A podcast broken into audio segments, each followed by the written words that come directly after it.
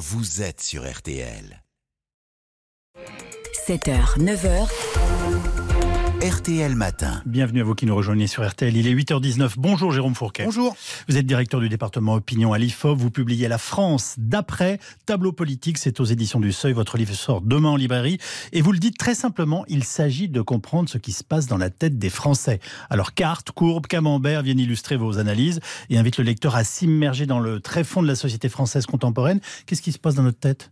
Bah, beaucoup de choses. Et alors, le, le, le, propos du livre aussi, euh, le, le, titre essaie de, de le rappeler, c'est de montrer comment cette France euh, d'après, celle oui. dans laquelle donc on, on vit aujourd'hui, diffère très profondément de celle qu'on connaissait il y a encore une trentaine ou une quarantaine d'années. Et le, propos du livre, c'est d'essayer de, de faire toucher du doigt au lecteur l'ampleur de ces transformations sociales, économiques, culturelles qui, in fine, se sont répercutées électoralement. En fait, l'analyse électorale n'est qu'un prétexte pour rentrer, une clé d'entrée pour rentrer dans ces transformations et cette métamorphose française. Alors justement, quelles sont ces grandes ruptures des 30 dernières années qui redéciment notre pays? Spontanément, on vous dirait désindustrialisation, recul de l'agriculture, comme de la religion de la famille traditionnelle. Vous nous dites, la virée chez Ikea en voiture a remplacé la messe dominicale. Ça nous dit quelque chose de plus important qu'il n'y paraît?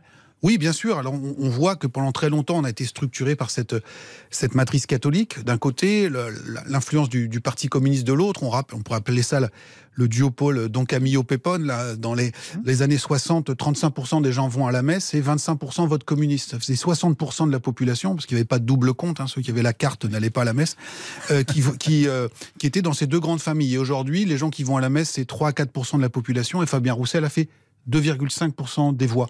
Et donc, euh, le grand historien Jean-François Sirinelli parle de cette France des années 60 qui fournissait des horizons d'attente. Quand on était catholique, quand on était communiste, on croyait à quelque chose qui euh, nous transcenderait et qui irait plus loin. Aujourd'hui, ces horizons d'attente euh, se sont dissipés et ce qui reste pour beaucoup, c'est la consommation.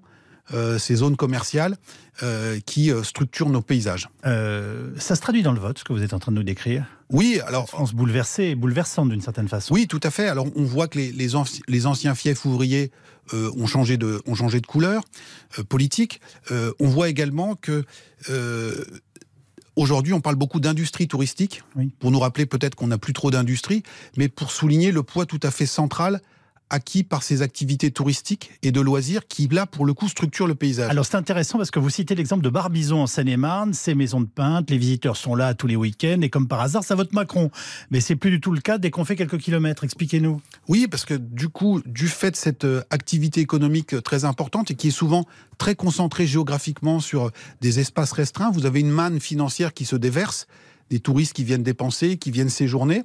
Et donc, on a des activités économiques assez prospères. Mmh. Donc, on a des des, des, des, enclaves comme ça qui se portent bien. Ce qu'on des poches appeler... de confort? Oui, la, la, France triple A. Qui se... Donc c'est les littoraux, c'est Barbizon, c'est euh, le Haut-Königsbourg, Rocamadour, euh, etc., oui, etc. Vous citez la France des grands crus, par exemple, elle vote Macron, elle aussi. Voilà, et puis dès qu'on s'en éloigne un peu, la réalité est assez différente. Autre exemple assez parlant, dans l'est de la France, dans la Meuse, donc un département très frontiste, oui. eh bien, le petit village de Douaumont, qui était euh, au lieu des, des, des batailles de 14-18, qui est donc aujourd'hui vie du tourisme mémoriel, vote à 40% pour Emmanuel Macron au premier tour, alors que à quelques kilomètres d'écart, c'est plutôt Marine Le Pen qui fait 40%. Et donc, qu'est-ce qui se passe? Il y, a, il y, a, un écosystème très particulier qui concentre euh, un afflux de richesse dans ces territoires. Alors, parmi les curiosités de vos analyses dans cette France d'après, euh, il y a nos modes de consommation qui définissent parfois nos identités, voire nos choix électoraux. Alors, vous décrivez la France du café, ça j'ai trouvé ça extraordinaire. Celle qui utilise des capsules vote Macron et celle qui utilise des dosettes plutôt Le Pen. Le Pen et, et, et Mélenchon. Alors, oui si on refait l'histoire un peu du, du marché du, du, café, il y a une rupture euh, dans ce marché au début des années 2000 avec une grande marque qu'on va pas citer, que tout le monde connaît, qui introduit la, la, la machine à café à capsule. Et puis, rapidement, d'autres concurrents se mettent à développer des ersatz avec euh, les, les, fameuses dosettes. Et donc, quand on regarde sociologiquement comment tout ça est distribué, ben, il y a ceux qui peuvent se payer le premium, oui. qui s'achètent euh, la capsule, et ceux qui sont cantonnés à imiter qui font la dosette. Et euh, Marine Le Pen a euh, très bien identifié tout ça. Je pense que c'est pas pour rien euh, qu'elle s'est implantée dans le bassin minier du, Pas-de-Calais et elle voit bien le poids qu'a acquis la consommation dans la construction de nos identités et elle parle à ce que j'ai appelé le groupe étau de la société de consommation, c'est-à-dire la partie de la population qui est décrochée qui, bien que travaillant, n'arrive plus à se payer les standards et qui en ressent une forme de déclassement très important. Alors justement, Jérôme Fourquet, qu'est-ce qui vous frappe le plus dans cette France d'après? Vous? Alors, moi, ce qui me, ce qui me frappe beaucoup, c'est encore une fois l'ampleur de la, de la transformation. Et euh, on rappelle, parce que les, les auditeurs ont, ont, vécu tout ça en direct, mais que au premier tour de l'élection présidentielle de 2022, Valérie Pécresse et Anne Hidalgo, qui, sont les, qui étaient les deux représentantes de nos deux grands partis, euh, historiques, ont fait à deux le score cumulé de 6,5% des voix.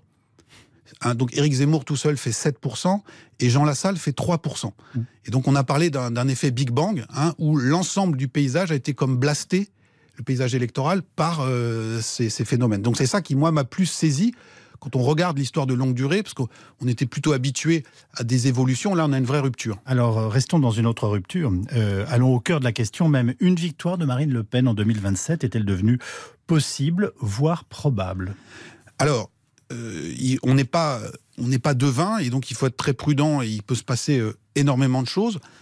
Euh, à la lumière de cette transformation. Oui, alors cependant, ce qu'on peut dire, c'est que jusqu'à 2022, il nous paraissait à l'IFOP, au regard des analyses et des chiffres, comme tout à fait improbable l'hypothèse d'une victoire de Marine Le Pen. Et cette hypothèse-là, aujourd'hui, on la considère au regard de nos chiffres comme étant plausible, non pas certaine et avérée, mais plausible. Je donne là encore. C'est la première fois ben, Moi, de mon point de vue, c'est la première fois que je fais ce diagnostic-là depuis 2022. Euh, je donne quelques chiffres. Oui. En 2002, pour la première fois, euh, un membre de la famille Le Pen, Jean-Marie Le Pen, arrive au deuxième tour de l'élection présidentielle. Il fait face à Jacques Chirac.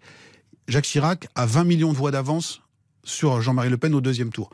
En 2017, Marine Le Pen accède à son tour au, au deuxième tour contre Emmanuel Macron. 11 millions de voix d'avance au profit d'Emmanuel Macron. L'année dernière, 5,5 millions de voix d'avance. Alors, on ne va pas projeter les courbes en disant que la prochaine fois sera entre guillemets la bonne pour le Rassemblement national, mais il faut s'interroger sur ce que nous, ce que j'appelle dans le livre la montée des eaux bleues marines, euh, en notamment, vous m'avez interrogé sur ce qui me, ce qui m'avait marqué. Moi, ça fait longtemps que je travaille sur ces sujets. Je suis originaire de, l'ouest de la France, et quand on, on regardait les scores du, de Jean-Marie Le Pen au deuxième tour en 2002 en Mayenne, dans le centre de la Bretagne, dans le Limousin, mm. les scores étaient de 10%. Aujourd'hui, le, tarif, entre guillemets, au deuxième tour, dans ces endroits-là, pour Marine Le Pen, c'est 30 à 35% des voix en 2022. Hein, donc on a multiplié par 3 les scores en 20 ans.